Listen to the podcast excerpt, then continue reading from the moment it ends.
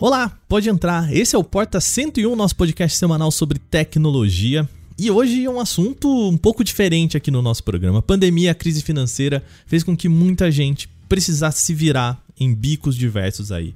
O Brasil atualmente é o país com a nona maior taxa de desemprego do mundo, segundo dados do FMI. E o IBGE levantou, apontando no último mês que 13,2% da população está sem trabalho. No mundo da tecnologia, as pessoas se viram com entregas, corridas por aplicativos, mas tem uma modalidade de trabalho já um pouquinho antiga, até pré-pandêmica, mas que está ainda em alta, que são as pessoas que trabalham com fazendas de cliques. Literalmente ganha a vida para ver vídeos na internet. Eu sei que você está pensando, nossa, que maravilha, ganhar para ver vídeo na internet, né?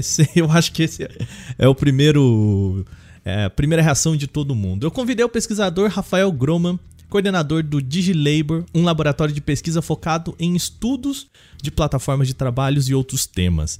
Eles fizeram um levantamento excelente sobre fazendas de clique e esse é o papo do podcast dessa semana. Sem mais, vamos para a nossa vinheta. Eu sou Wagner Waka, Porta 101. Eu sou Rafael Groma, Porta 101.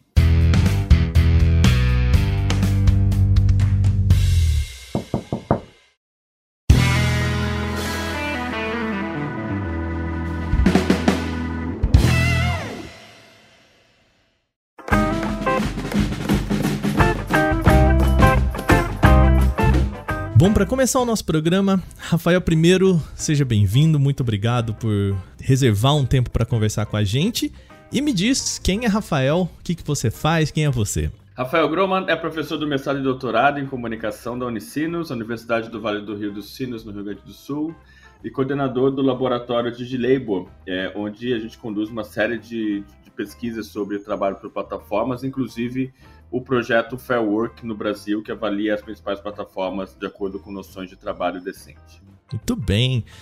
Vamos falar Rafael, o papo nosso hoje aqui são as fazendas de cliques, né? A gente sabe que o tema ele ganhou uma certa projeção nos últimos dias aí, nos últimos meses, muito por conta do BBB, né? A gente viu o pessoal falando: "Ah, o BBB, o pessoal contratou uma galera para ficar lá clicando, votando e tudo mais". Lógico que isso é um lado muito simplista da história, né? Mas é o jeito da gente puxar a nossa conversa aqui. Mas vamos lá, o que que são essas fazendas de cliques? O que que vocês estudaram é, nesse projeto? Muito bem. Esse nome fazendas de clique não vem, não é um conceito, Uhum. É, ele vem do, do, do Sudeste Asiático para nomear. Se coloca no Google Imagens Click Farms ou fazendas de clique, vai aparecer vários celulares, espécie de call centers ou lan houses, e uma pessoa clicando em vários ao mesmo tempo. Então o nome é mais uma, uma metáfora do que exatamente um conceito. Conceitualmente, elas são parte daquilo que a gente chama de plataformas de microtrabalho ou de trabalho de clique dos mais diversos. É, um pesquisador da Universidade Estadual de Minas Gerais, o Matheus Viana Braz, descobriu que no Brasil tem mais ou menos 50 plataformas de microtrabalho atuando no Brasil. Uh, as principais plataformas de microtrabalho são cujos trabalhadores alimentam dados para inteligência artificial. Por exemplo, Amazon Mechanical Turk, Appen, Lionbridge, que os trabalhadores vão é, fazer coisas do tipo Uh, tirar fotos para alimentar algoritmo de reconhecimento facial, uhum. uh, alimentar bancos de dados, ou até eu já achei assim, tire fotos das suas fezes uma vez por semana para alimentar banco de dados, para alimentar Ué, banco gente... de dados da área da saúde. É, eu fico imaginando para você treinar uma IA que entende se aquele, se aquela fezes, né, tem um, sei lá, algum problema, né, por imagem, tem que ter foto, né? Exatamente. Alguém tem que fazer esse trabalho sujo, né? É, bem sujo. E isso é. já vinha nos, nos, demonstrando de que a inteligência artificial não é nem inteligente nem artificial e que é preciso de muito trabalho humano e muito trabalho precário no, no sul global. Aliás, nessas plataformas ainda a gente publicou um, um texto em que os, os, os, trabalhadores dizem no próprio LinkedIn deles: eu treino inteligência artificial, eu sou um treinador de inteligência artificial. Rapaz. Essa coisa ao mesmo tempo de um, de um trabalho precário, mas essa, essa, esse imaginário de que estou trabalhando num grande projeto envolvendo IA, terceirizado da Microsoft e, e, e, e por aí vai. É, o Rafael, uh, só para até ilustrar para o nosso ouvinte aqui, a gente já falou bastantes vezes aqui no, no nosso podcast que é assim, né? Ah, a IA ela precisa ser treinada para entender sei lá, é que isso aqui é uma cerveja e não uma Coca-Cola, né? Uma latinha de cerveja Coca-Cola. A gente falou isso em outro programa. Quem vai explicar para ela que aquilo não é uma latinha de cerveja, uma Coca-Cola, é uma pessoa, né? Que vai falar, ó, isso é cerveja ou Coca-Cola? A pessoa vai lá e clica, Coca-Cola. Aí outra foto, isso é cerveja ou Coca-Cola? A pessoa clica, cerveja. É meio que esse o trabalho, né? De você Exato. treinar uma IA, né? Exato. O exemplo que eu gosto de usar é você vai no Google Imagens e coloca Nazaré de óculos. Como que o Google sabe que a Nazaré, personagem da, da, da novela, está de óculos? Por exatamente os metadados alimentados por seres humanos. Então, isso é um processo de uma falsa automação, ou tem uma, um nome acadêmico que é, é, é, bem estranho esse nome, já confesso, chamado heteromação, que é o contrário de uma automação. É. E aí, assim, a gente tá, entrou numa pesquisa financiada por Cambridge, e a ideia era entrevistar mulheres que trabalham alimentando inteligência artificial no Brasil e de diversas plataformas. Quando a gente começa a mapear essas plataformas, a gente fala, opa, tem um subtipo dessas plataformas de microtrabalho, de trabalho de clique, que não é exatamente alimentar dados para inteligência artificial ou treinar dados para inteligência artificial. Mas um outro tipo de falsa automação, que é quase os trabalhadores atuando como se fossem bots, bots humanos, que são essas fazendas de clique. É, em que, em vez de, de treinar é, ou colocar metadados, as pessoas vão ser pagas para curtir, comentar e seguir perfis em redes sociais.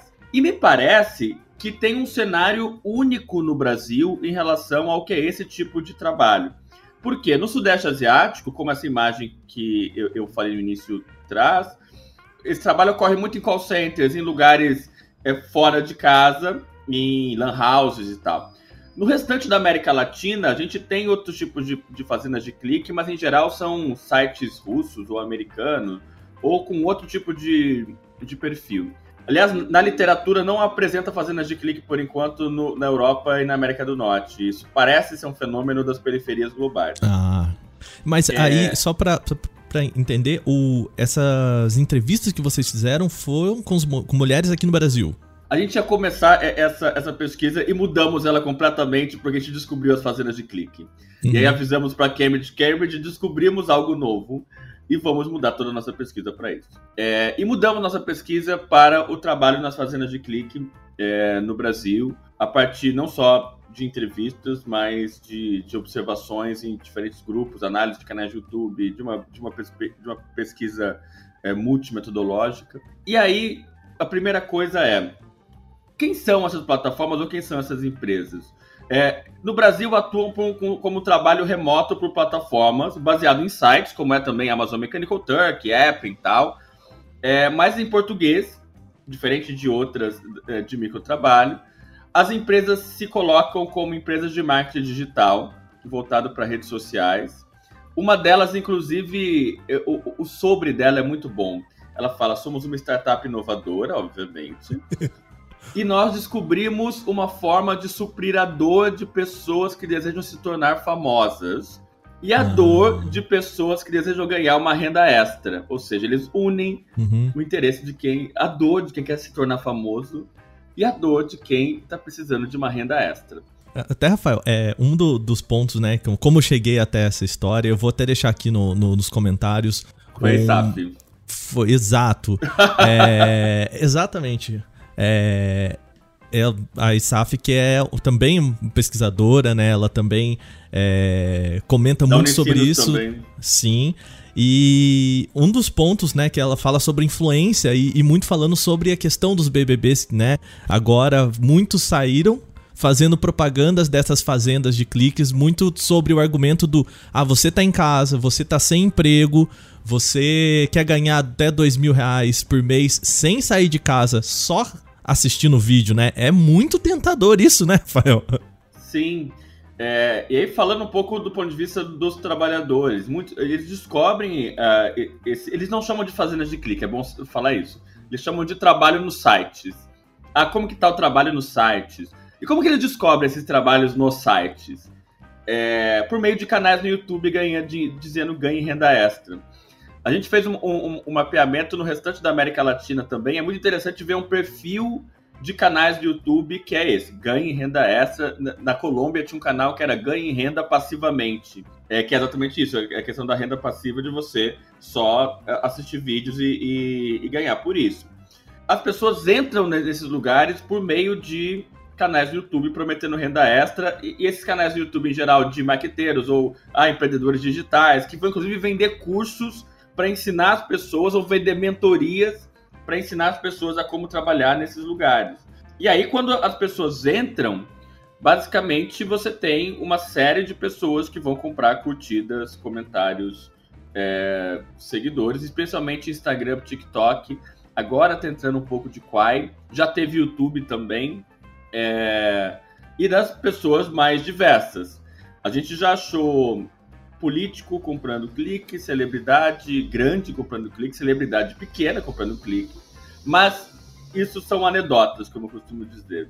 Uhum. O médio, ou seja, o que mais aparece comprando clique, seguidor, é um influenciador ou wannabe influencer nano ou micro, muitos profissionais liberais, eh, saúde, assim, personal trainer, uh, instrutor de crossfit, esteticista, é, muitos desses, e também, sei lá, empreendedores mil das mais diferentes áreas, e também pequenos estabelecimentos comerciais, do tipo um pequeno restaurante em Piracicaba que não tem dinheiro para o iFood ou uma outra plataforma e, e quer bombar seu Instagram para fazer vendas pelo Instagram. O que mostra um circuito muito perverso disso, né? É, a ideia do, do vamos dizer assim, o, o, a imagem de que, ó, bom, se esse Instagram tem, sei lá, 50 mil seguidores numa padaria que as pessoas estão comprando pão, então bom, deve ser bom, né? Aquela ideia do de parecer mais do, do que vocês são via de regra pessoas que precisam mais de número do que engajamento per se, né? Precisam dar essa imagem de de que bom, né? São famosas. Na, na pesquisa de vocês, né? Eu até cheguei a uma reportagem do Nexo, né? Um, um texto que foi escrito até por você, né, Rafael? É, e que um dos pontos é que as pessoas é, podem chegar a pagar 170 reais. Isso, gente, falando de dados, tá? É, o texto é do ano passado, então, assim, provavelmente isso já foi inflacionado. Mas, assim, mesmo que tenha dobrado 300 reais para você ganhar 2 mil seguidores, é muito barato, cara. É muito barato o investimento. Assim, se você for pensar no investimento de mídia para você contratar uma empresa de, de, né, de comunicação para fazer a comunicação certinha, enviar release, tal, tal, tal, fazer o papel de social media, não sei o que lá. Cara, com 300 reais você não manda nenhum e-mail, né? Sim, Pensando é nesse, nesse caminho assim, né? Mas, por outro lado, as pessoas recebem muito pouco, né?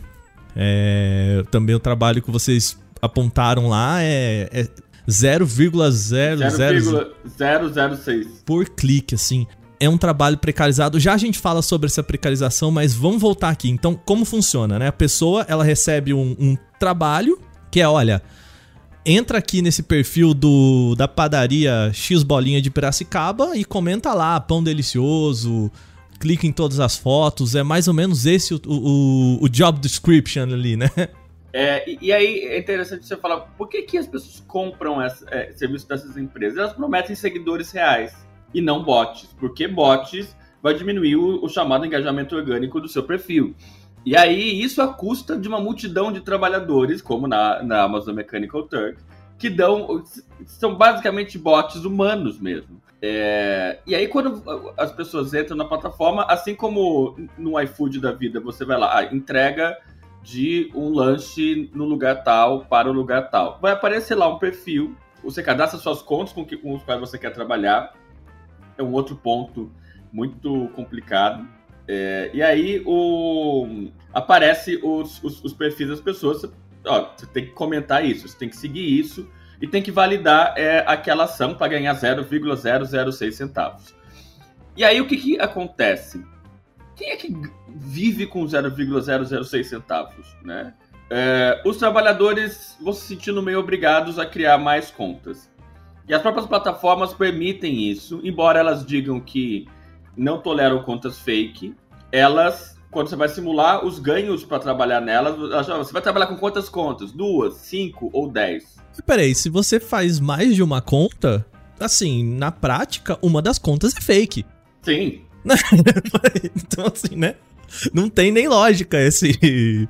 Assim, você pode ah, mas eu tenho duas contas. Bom, se você tem duas contas, uma delas é fake, né? Uma delas é um, um suporte, no mínimo, pra gente usar de um eufemismo aí, né? É, se não é uma conta profissional, é outra pessoal, uhum. é, tem algo aí. E aí os trabalhadores vão criando contas fake. E é muito interessante que uma delas é, falou pra gente: eu tenho medo de ser processada. Então eu já pedi pro, pra gente da minha família, vou criar uma conta sua, tá bom? Vou usar suas fotos, tudo bem pra você? Ou eu crio conta de celebridades, porque eu sei que o Harry Styles não vai estar tá nem aí pra, pra minha conta. Até porque muitos deles não querem criar, não querem clicar com a própria conta naqueles perfis que eles são obrigados a, a clicar. Eu não sou obrigado a, a clicar naquele perfil exatamente. Isso vai gerando uma camada de fakes. A primeira camada é óbvia, que é o, próprio clique e, seguir, e seguir alguém já é uma camada fake. A segunda camada é essa camada dos perfis fakes que as pessoas vão, vão, vão criando para poder aumentar os seus ganhos, que é 0,06. A terceira camada é um mercado paralelo de contas fake.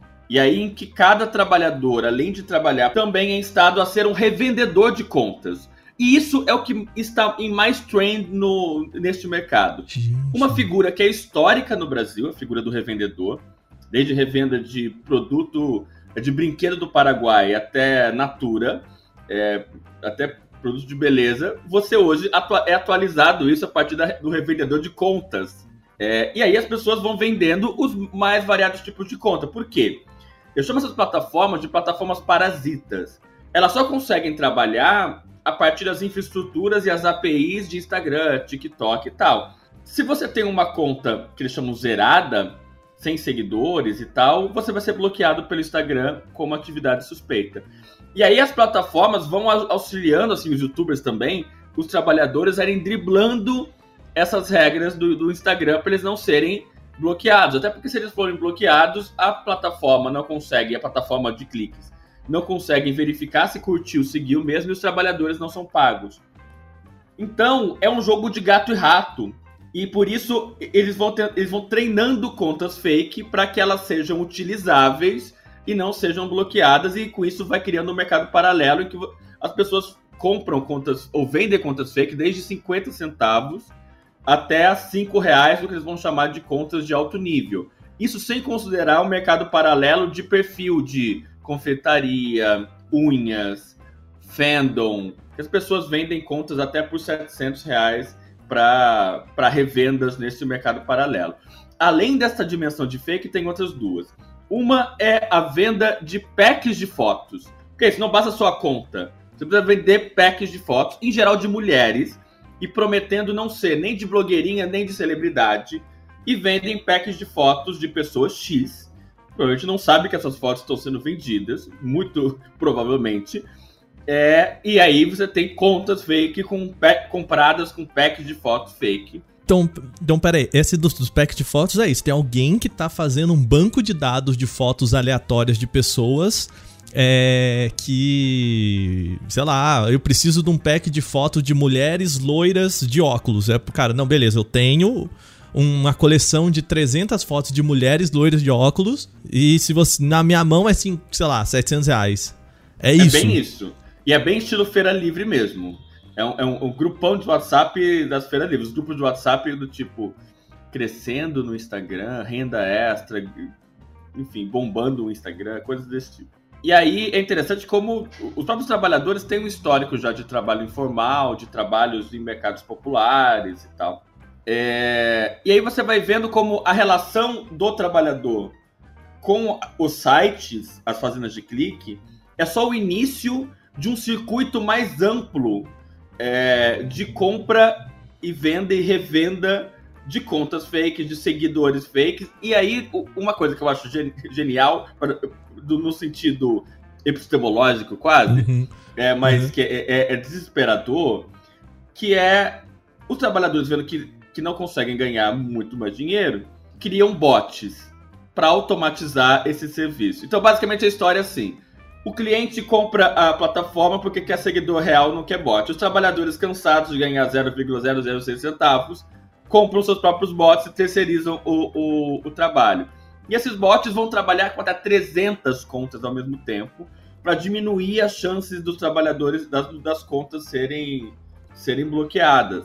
Uhum. Ah, então é... um influenciador que queria fugir da compra do bot, ele compra bot indiretamente, provavelmente mais caro, porque né, o, o bot seria mais barato, sem saber que ele está comprando bot indiretamente, né? Sim. Uhum. Exatamente, exatamente. É, achando que é seguidor real. E, e aí eles vão trabalhando e, e vão vendendo e revendendo também bots. É, para dizer o meu bot trabalha melhor e tal. A ponto, inclusive, de uma das plataformas criar o seu próprio bot para que os, os trabalhadores não recorram aos mercados paralelos. Este é o bot oficial. E os próprios youtubers ajudam a também como trabalhar com bots, qual o melhor bot. Então tem todo um mercado em torno da, das fazendas de clique que vão para além da própria relação com aquela plataforma em si. Tá, e, e assim, é... é um ambiente tão precarizado, né? Que você tá me falando assim, cara, uma, uma conta bombada, uma conta boa, ela custa 5 reais né? Assim, são preços assim que a gente pensa que é tão risório, né? Ah, o cara vai ganhar 0,006 por clique. E aí a pessoa que tá em casa agora ouvindo pode dizer: "Mas, mas cara, um clique é isso aqui, ó. Tunk, ganhei 0,06. Se eu clicar, sei lá, né, pessoa com ler já no braço de tanto tentar clicar, ela consegue fazer a sua renda, né? Mas é isso que você falou, né? A pessoa ela precisa. Por, por que criar a fazenda de, de, de, de cliques, né? Aquilo, pessoa bota ali 100, 200, 300 celulares para conseguir fazer aquilo ter montante, né? Render alguma coisa que seja que, que ele possa tá, chamar de renda no final do, do mês.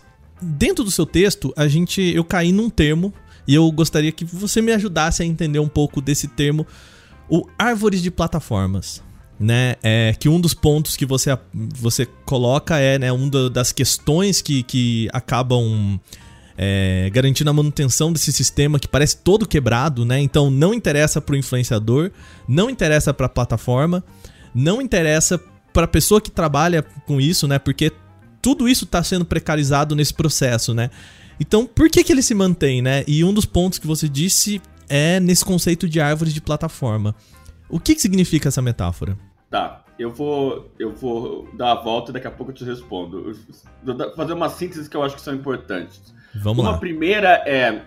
Sempre que as pessoas vão falar de fazenda de clique, elas às vezes já querem uma relação direta com eleições ou com a questão política. O que a nossa pesquisa mostra é que isso tem muito mais a ver com a, com a economia e cultura de influenciadores de uma maneira mais geral, e até ligado às vezes a, a, essas questões de celebridade, de curtir, de clique, do que exatamente algo de comunicação política. Até porque algo... eleição é a cada dois anos, né? As pessoas não podem viver de, de esperar o, o chegar uma eleição para que o mercado se aqueça, né? Exatamente.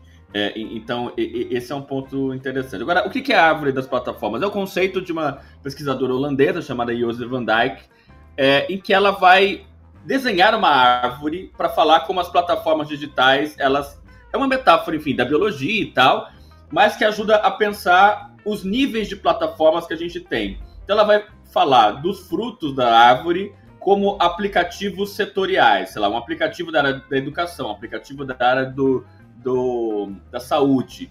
E aí você vai tendo o caule, que vão sendo as App Stores, que daí você são, em termos de infraestrutura das plataformas, seja um aplicativo da área de educação, de não sei o que, precisa passar por App Stores, até chegar às raízes que são centro de dados, cabos submarinos. Dizer, essa ideia de árvore das plataformas é pensar um pouco como que são as infraestruturas das plataformas.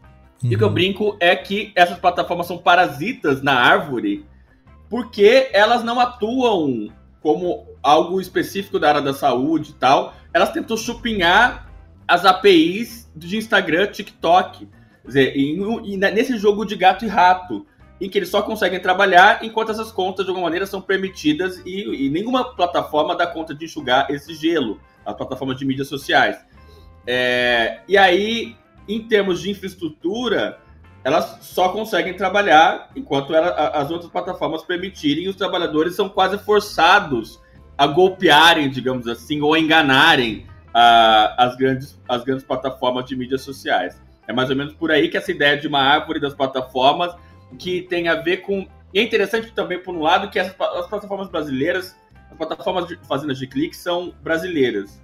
Então, são plataformas locais, é, baseadas no Brasil, tentando in, é, interferir e penetrar nas infraestruturas de plataformas de alguma maneira globais.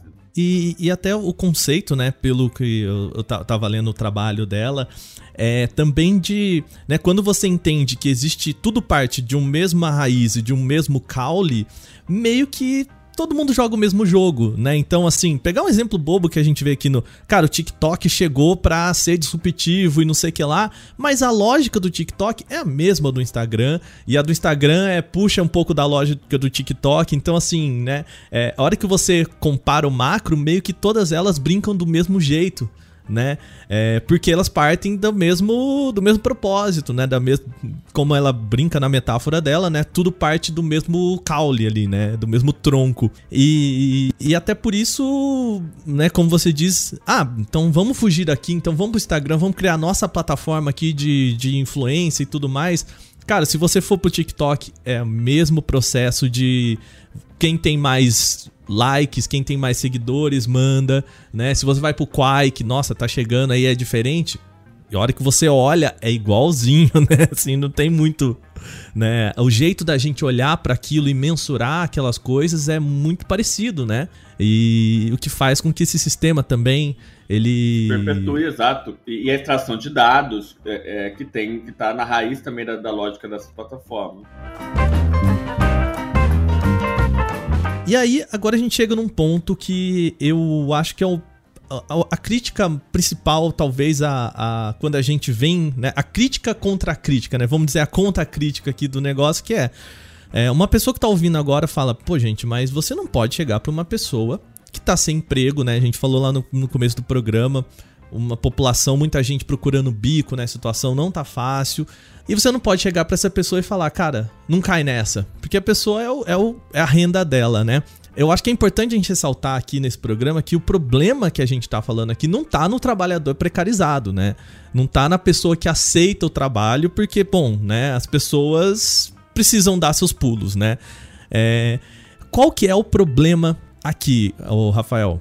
Primeira coisa, isso que você falou é bem importante. Uma vez eu estava num, num congresso e uma pesquisadora da Ásia me falou assim, perguntou, por que, que esses brasileiros não escolhem um lugar mais ético para poder trabalhar? Eu falei, não é escolha, é gestão da sobrevivência. é. É, e até isso que você falou do, do, do bico, tem um, um, nome, agora a gente até traduziu um, um livro que está saindo pela Senac, eu escrevi o prefácio, chama A Economia Gig. Eu não gosto desse termo, economia gig, ou gig economy, porque dá uma impressão de que a economia das plataformas inaugura a gig economy. É, e no fundo, a gig economy é a história da economia brasileira e a história da economia da maior parte dos países do mundo. É, não é nada novo. Essa expressão eu falo que é uma expressão que londrino criou, berlinense criou e nunca tinha ouvido falar em gig na vida. É, enquanto aqui o gig é a forma permanente de vida da maioria da população brasileira. E, e no caso das fazendas de clique, a gente se deparou, inclusive, com, com pessoas que já trabalharam como catadoras de latinha e falam até para catar latinha tá difícil. Então eu encaro a, a, a, questão das fazendas de clique como uma oportunidade. trabalho nesses sites, como eles falam. É uma oportunidade. Como esse é o discurso em quase todas as plataformas de trabalho. A gente estuda bastante os entregadores também. Um discurso muito, muito semelhante. Motorista é... de aplicativo, né? Exato. É, as, as questões, no caso das fazendas de clique, tem uma dimensão que é parecida com a das outras plataformas, que é não ter condições de trabalho decentes. Isso a gente coordena no Brasil um projeto chamado Fair Work, é, que está em 28 países. E a gente avalia as principais plataformas do mundo em relação a princípios de trabalho decente. É, no Brasil, a gente lançou o primeiro relatório faz pouco menos de dois meses, e a gente avaliou as principais plataformas. O máximo que teve de 0 a 10 em termos de trabalho decente foi 2, é, que foi a iFood 99, e o resto tem 1 ou 0 e agora, na segunda rodada que a gente já começou, a gente ampliou o número de plataformas e vai, inclusive, avaliar as fazendas de clique para ver o quanto elas se relacionam com o princípio de trabalho decente. Então, esse é o primeiro ponto, de, de, de como que as plataformas acabam não garantindo condições dignas de, de trabalho, mesmo que aquilo seja uma renda extra, mesmo que aquilo seja algo que não seja o, o, o principal para elas. É, e o segundo ponto é, é, eu posso sintetizar com uma pergunta que um juiz do trabalho fez para mim quando eu fui falar sobre esse tema em um congresso de juízes do trabalho. Quando se fala em geral dessas, das plataformas, o, o tema é o tema da regulação. Inclusive, semana passada a gente fez uma pesquisa com o Instituto Locomotiva, saiu na capa da Folha, é, de que 87 ou 82% dos paulistanos querem ver regulação do, do, do, trabalho por aplicativos. Da população de São Paulo. Sim. Esse, esse tema da, da, da, regulação é sempre muito forte. Eu falei, é preciso olhar na regulação, mas além dela também. E o, e o que, que a, o juiz do, do trabalho me perguntou foi como regular algo que, na raiz, já é problemático. Como que você vai regular algo que tem todas essas dimensões de fake e que tem todo esse circuito paralelo informal envolvido é, e que é muito complicado de você falar tá, o que resolver. É, o, o, o problema está em todo esse circuito. Né? Não é um problema local ou individual. É, o, o, problema tá, tem um, um ponto de partida aí que é, dado quem são os clientes, qual a responsabilidade que, que os clientes têm nisso? Qual, é, qual a responsabilidade que agências de marketing de influência, agências de comunicação têm em perpetuar esse modelo? É, eu sou da área da comunicação, é algo que falo para os alunos sempre, assim. É, e, e, acho que tem outras evidências disso. A gente traduziu recentemente um texto do professor Jonathan Ong, que é um professor de Massachusetts e Harvard, ele estuda trabalhadores na indústria da desinformação. E ele vai falar, é, é Rafael, não só Rafael, mas ele escreve o texto, não, não, não foi só para mim. O texto dele fala, não só de trolls mal pagos vive a indústria da, da desinformação. É muito com base em agências de comunicação, em agências é, digitais, que acabam perpetuando esse modelo de indústria da, da desinformação. Vídeo iFood, o caso recente do iFood, que né? A agência pública denunciou que estava pagando um, uma campanha de desinformação para derrubar o protesto de entregadores, né? Assim, é, é, isso, você falou, né? Uma agência que está ali ativamente, não é o, o Manuel da padaria de Piracicaba que ouviu o sobrinho dele falando para ele, pô, tio, ó, se você botar aqui 300 nesse negócio aqui, eu te arrumo 2 mil seguidores no Instagram, né? É, é gente que sabe brincar o jogo, né? Exatamente. É, exatamente. Era o outro exemplo que eu ia citar, da matéria da, da ótima matéria da, da Clarice Lefi.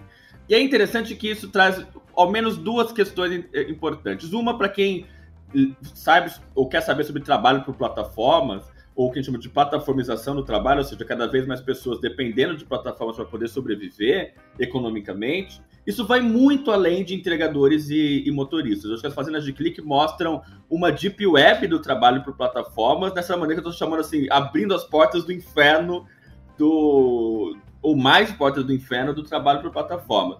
A segunda coisa que é interessante é como amplia a noção de desinformação. Amplia não pelo alcance dela em si, mas às vezes a gente fala de desinformação só relacionada a fake news políticas. Mas é todo um ecossistema de desinformação que está nesse circuito das fazendas de clique, desde quando alguém resolve comprar a conta fake até todo esse mercado paralelo que sustenta isso. Assim, pensando na, na desinformação, então assim, se eu, Wagner, sou um trabalhador do né, das fazendas de clique e eu sou contratado para ir lá de novo, né? Tô pegando aqui um exemplo bem bobo, gente, né? Porque é, é isso, né? A gente tem que usar exemplos bobos, mas de novo, né? A padaria é, do seu Manuel lá e, e eu sou indicado, olha, você tem que ir lá escrever o pão mais gostoso que tem. Por mais que seja uma bobagem, né? A gente sabe que é um é um xiste, né? Uma é menor, mas assim, essa propagação de informações, né? Essa ideia de a gente criar o, o o imaginário de aquele é o melhor pão ou aquele é o melhor ambiente para você trabalhar, enfim, né? Você propagar ideias que são, como você diz, né? São falsas no fim das contas, elas são criadas, né? E, e é um pouco difícil a gente argumentar isso porque parte da publicidade é meio que criar essas ideias fakes de que os produtos são melhores do que eles são. E aí talvez caia nesse ambiente de, cara, como que a gente regula isso? Porque no final das contas, é, o argumento pode ser, cara, isso é propaganda. Mas no final das contas também pode ser desinformação. Né? Pegando um exemplo bobo, mas se a gente troca a padaria por, sei lá, um médico, né? Que, cara, é importante você entra lá no perfil do médico, você saber se as pessoas gostaram ou não, né? Se ele é bom ou não, se ele atende no horário ou não. E se você chega lá e fala, nossa, sempre atende no horário, um monte de comentário fake de não, ó, sempre no horário, né? É... De novo, são exemplos menores, mas que podem gerar consequências muito sérias, né? Exato, e até um exemplo assim, por hipótese. Se a gente vai ter eleições esse ano, é, falei que não é a questão central, mas é, é, é mas é uma questão importante, né? Exato, não é a questão central das plataformas, mas acontece. Se um, um candidato é, comprar uma fazenda de clique para clicar e comentar, o que diz a, a, legislação eleitoral? Só fala sobre é, é, impulsionamento automático. Uhum. E aí, nessas regras, ele não pode usar o impulsionamento automático para atacar o coleguinha, só pode falar bem de si mesmo.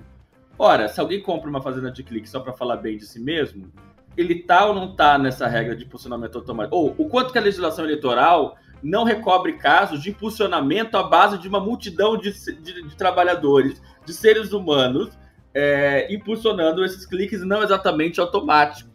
É, então tem brechas na legislação eleitoral ou zonas cinzentas que é, ajudam a, a, nessa, nessa circulação das, das fazendas de clique. E até é engraçado, né? Porque se a gente for pensar nessa questão do impulsionamento automático, né? A hora que você vai no final da cadeia em que os próprios trabalhadores compram o impulsionamento automático, né? Aí o assunto passa para uma terceira camada, que a legislação é isso que você falou, né? Como que regulamenta uma cadeia que é muito se muda muito rápido, né? Se ajusta muito rápido. É, cara, sei lá, para fazer uma lei, uma regulamentação é discussão de anos, né? Entendendo que há um interesse da população. Bom, a hora que a gente chegar no final desse ano para regulamentar um assunto que você jogou no ano passado, provavelmente essas plataformas já mudaram, já tem outra API, já tem outro bot, já tem outro sistema que essa lei não abraça mais, né? Agora uma coisa interessante é que ano passado teve a primeira greve desses trabalhadores. Como, e, e, é muito engraçado, porque assim, se não existe a ideia de, né, de classe, como existe a ideia de greve? É, é, é, porque passa por outros, por outros lugares. O, o, o, que se entende hoje como classe trabalhadora, enfim, o classe que vive do. Na verdade, são várias contradições, como também no, no, no, caso dos entregadores, porque imagina, eles, eles caem nas fazendas por meio de canais no YouTube ganhando, ganham renda extra com muitos coaches, muito discurso empreendedor, e mesmo dentro dos grupos, ai, vendo mentoria, é, é, vem todo esse discurso que lembra um pouco a própria questão da, da pirâmide, mas o ponto nevrálgico foi quando uma das plataformas diminuiu o valor básico de 0,01 para 0,006. Aí os caras, porque mexeram no bolso, os caras ficaram. E putos. que é, e que é um, uma constante, né? A gente vê. O mesmo aconteceu com Uber, 99 e tudo mais. Beleza, a hora que a taxa que vai pro cara mexeu no bolso, aí vamos fazer greve. A gente viu entregadores, né? É como você diz, né? É uma questão de plataforma, né? Sim. Sindicato de youtubers, como tem na Alemanha e tal. A Twitch aí, agora também, né? Twitch ano passado. É, teve. E aí o seguinte, uma coisa das mais curiosas, assim, só no, no Brasil mesmo, né?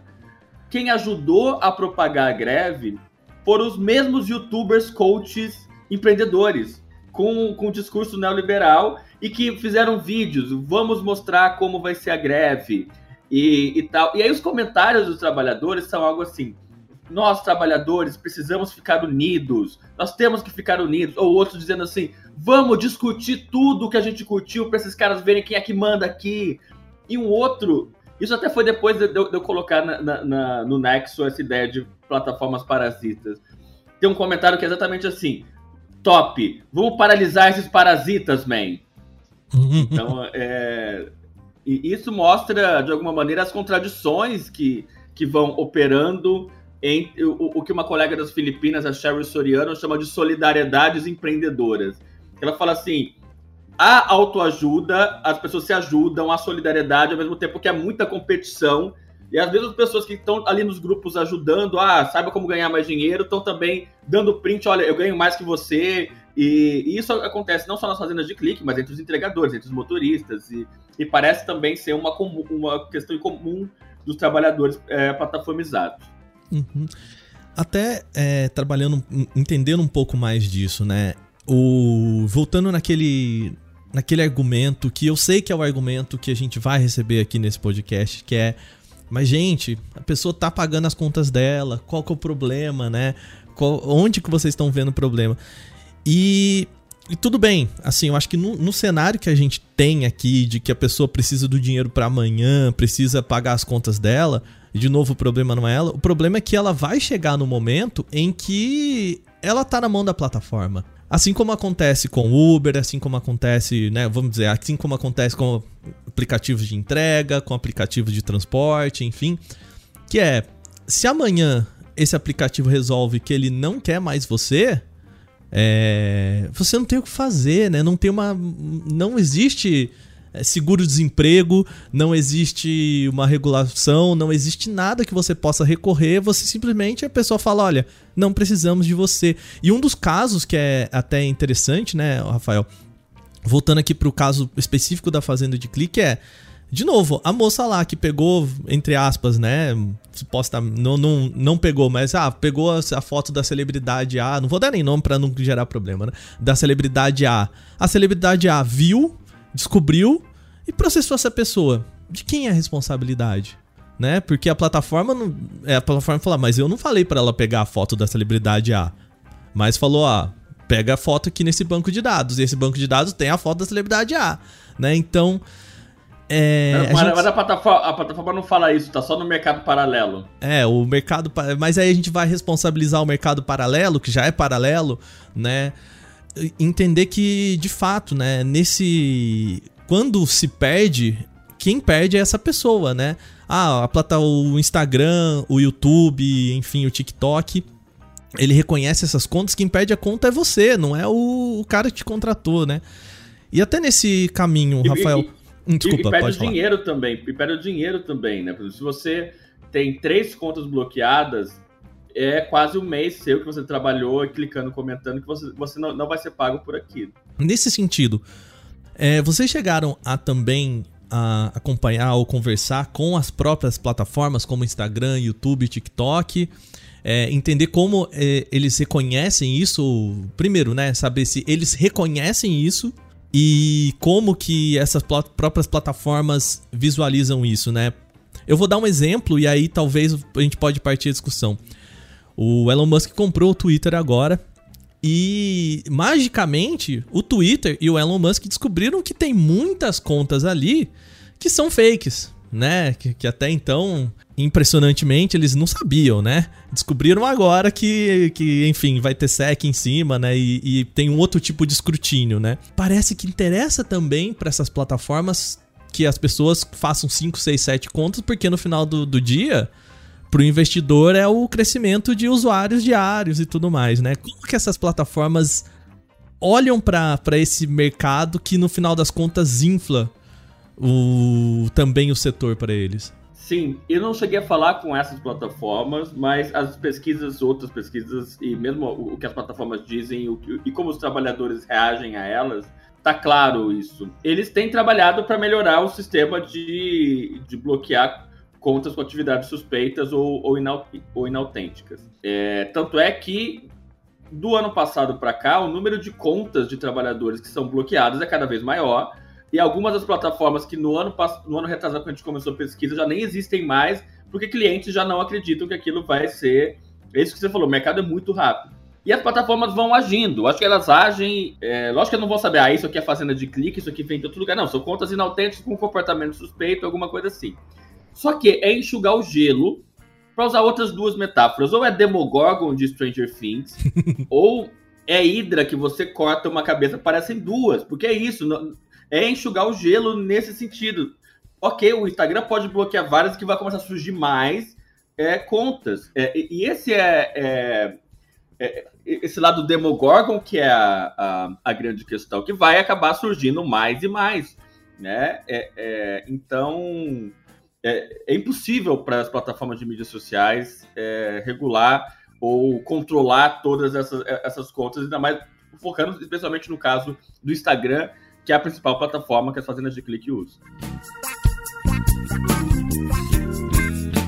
A pergunta agora, que a gente já está caminhando aqui pro, pro final do nosso tempo aqui no, no podcast, a pergunta um tanto quanto sacana que eu vou fazer para você é: existe algum caminho como que a gente muda esse cenário? Nas pesquisas de vocês, vocês já conseguiram olhar para alguns caminhos assim, algumas alternativas ou algumas propostas que fogem um pouco desse é, desse cenário precarizado em que as pessoas podem, ele pelo menos, enfim, né, trabalhar com isso, mas de, de uma forma menos precarizada. O problema é que isso já parte de uma questão ética muito ambígua, né? De você comprar influência que teoricamente é algo que não se compra tão diretamente assim, né? Exato. Uh, a gente não tem, é, é, eu costumo dizer, até o livro que a gente lançou ano passado chama Os Laboratórios do Trabalho Digital. Eu falo, por um lado, a, a Fazenda de Clique representa uma distopia desse laboratório, né? De um aprofundamento. E que é muito, é muito difícil arrumar alternativa exatamente para esse tipo de, de trabalho. O que a gente tem trabalhado fortemente em termos de alternativas é na construção de plataformas de propriedade de trabalhadores, seja de entregadores, seja de tecnologia, seja de software, seja de, de qualquer tipo de serviço, que é o que a gente chama de cooperativismo de plataforma.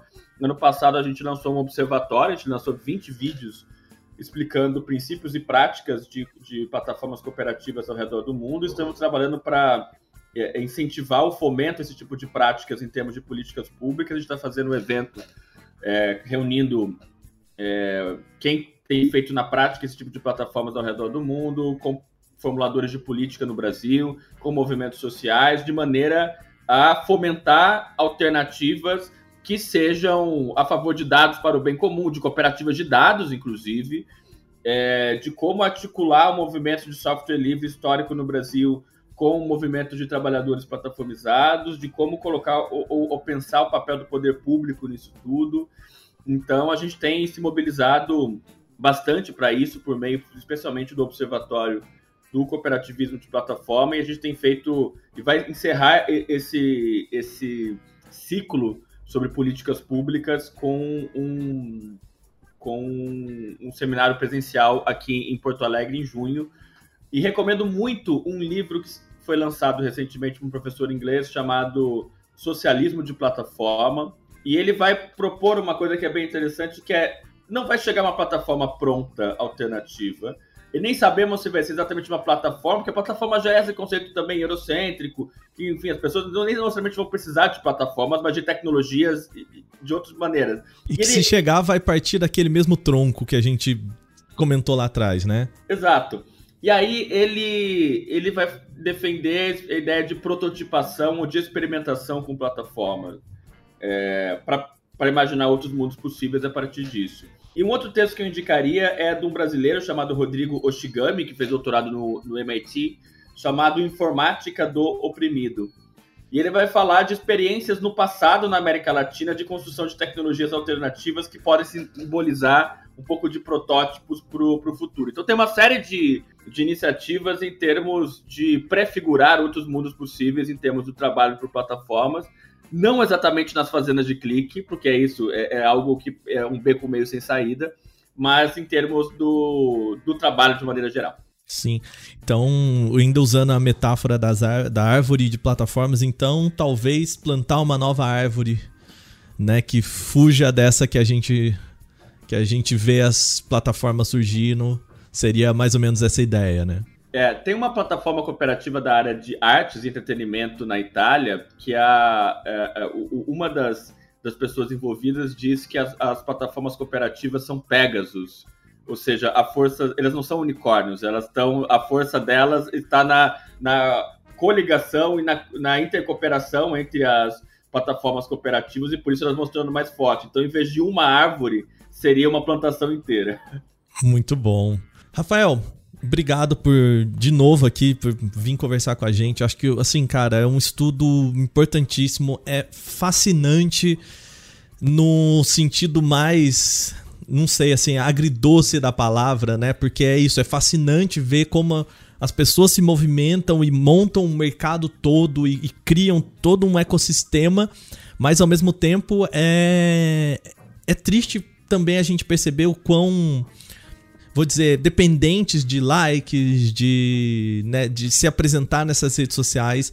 A gente é a ponto de precisar criar todo esse sistema para mover essa, essas pessoas né, para cima dentro das plataformas, né? Porque no final é isso, é você ter um exército de cliques para fazer você ficar dois, três passos acima na brincadeira das redes sociais, né?